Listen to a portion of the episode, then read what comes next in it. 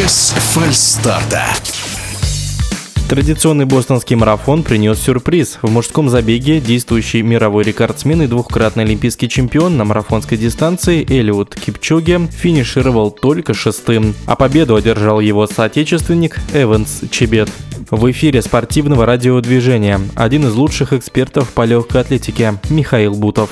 127-й бостонский марафон открыл серию из шести менеджер-марафонов 2023 года. Да, бостонский марафон один из самых э, старейших забегов в мире. В 1897 году был проведен первый бостонский марафон. И, конечно же, это огромный праздник для города и для всех, кто принимает участие в этом замечательном событии. А ждали все с нетерпением э, забега в этом году еще и потому, что а, особенно у мужчин собралось собралась очень и очень сильная компания бегунов во главе с рекордсменом мира Эллиодом Кипчоги. Все, конечно, ждали от э, Эллиода и высокого результата, и победы. Все, кроме, может быть, истинных знатоков бега, и они прекрасно тоже знали, что э, Эванс Чебет э, один из сильнейших на сегодня марафонцев мира. Он подтверждал это неоднократно. Он выиграл Бостон и в прошлом году. Выиграл он и Нью-Йоркский марафон осенью 22 года года. Но затем у него была травма, и, в общем, долго довольно он лечился. И были сомнения, сможет ли он показать э, высокий результат э, в Бостоне в этот раз. Но смог. Смог, э, выдержал конкуренцию и достойно победил. Ну, а что касается Кипчоги, то э, утешением ему может стать лишь э, медаль Six Star Finisher. Такая медаль да, вручается всем, кто пробежал все шесть э, мейджеров э, за свою спортивную спортивную карьеру. Эта медаль вручается, кстати говоря, не только большим профессионалам, но и любителям. Например, в нашей стране такую медаль имеет э, известный в прошлом э, футболист, а сейчас, ну, по сути дела, марафонец-любитель Алексей Смертин, организаторы марафонов э, в Ярославле и э, в Казани, Григорий Кричмар и Вадим Янгиров и другие. Но это э, такое шутливое отвлечение. А возвращаясь к бостонскому марафону, скажу, что э, Кипчоге э, был был э, все время в группе до приблизительно 31 километра. И вот потом э, стал отставать, и в итоге его отставание составило почти 3 минуты. Серьезное отставание, он оказался лишь шестым. А в чем причины э, такого результата Кипчоги? Ну, выделю пять основных причин, которые, мне кажется, э, являются, ну, по крайней мере, какими-то, если не существенными, но важными э, вот в таком результате. Вообще на, в беге на таком уровне нюансы важны и, в общем, мелочей не бывает. Но вот э, прежде всего еще до начала забега все отмечали, что рельеф трассы в Бостоне, он довольно сложный будет для Кипчоги. Там очень много э, спусков таких, холмистая местность, и вот эти спуски, они на самом деле даже не позволяют фиксировать мировой рекорд на трассе в Бостоне.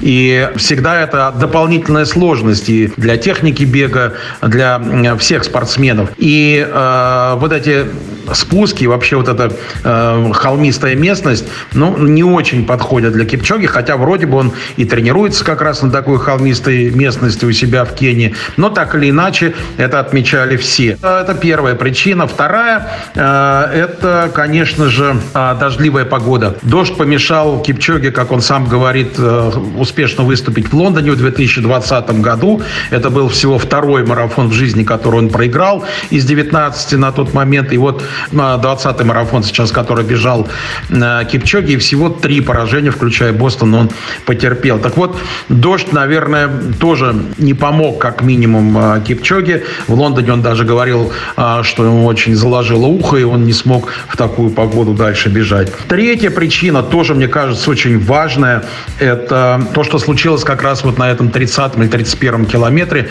На пункте питания Кипчоги не смог э, ухватить э, бутылочку питанием и пропустил, по сути дела, вот этот момент.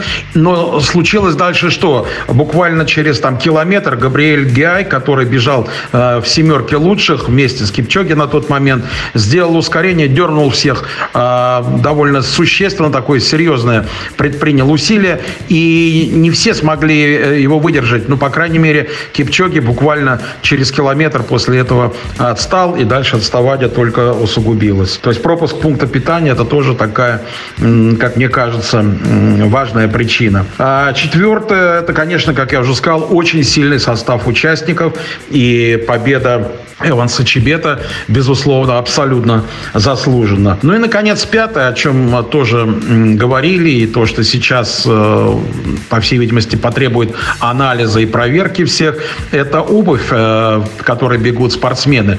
Надо сказать, что этот фактор становится все более и более существенным, и начинается э, настоящая конкурентная борьба по техно- в технологиях между производителями спортивной обуви.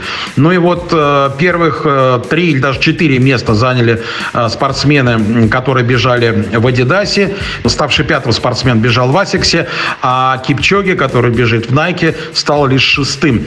Вот, эти, вот эта новая карбоновая обувь, э, она, безусловно, очень чувствительна к э, погодным условиям. И насколько вот этот дождь и сильный ветер, который еще был, дают возможность адаптироваться спортсменам в такой обуви к бегу, это большой вопрос. Но вот это пятая причина, которая, как мне кажется, помешала Эллиоду э, показать высокий результат.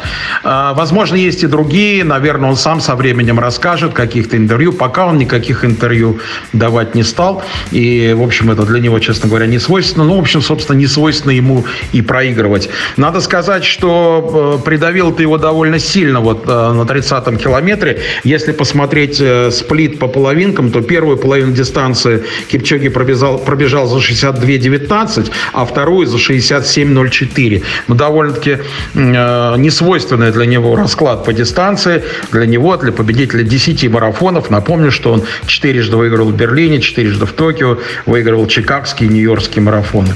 А, что будет дальше, трудно сказать. Э, на самом деле, не думаю, что это можно считать каким-то закатом карьеры Кипчоги. Думаю, что он еще себя вполне, вполне, вполне покажет на более привычной дистанции.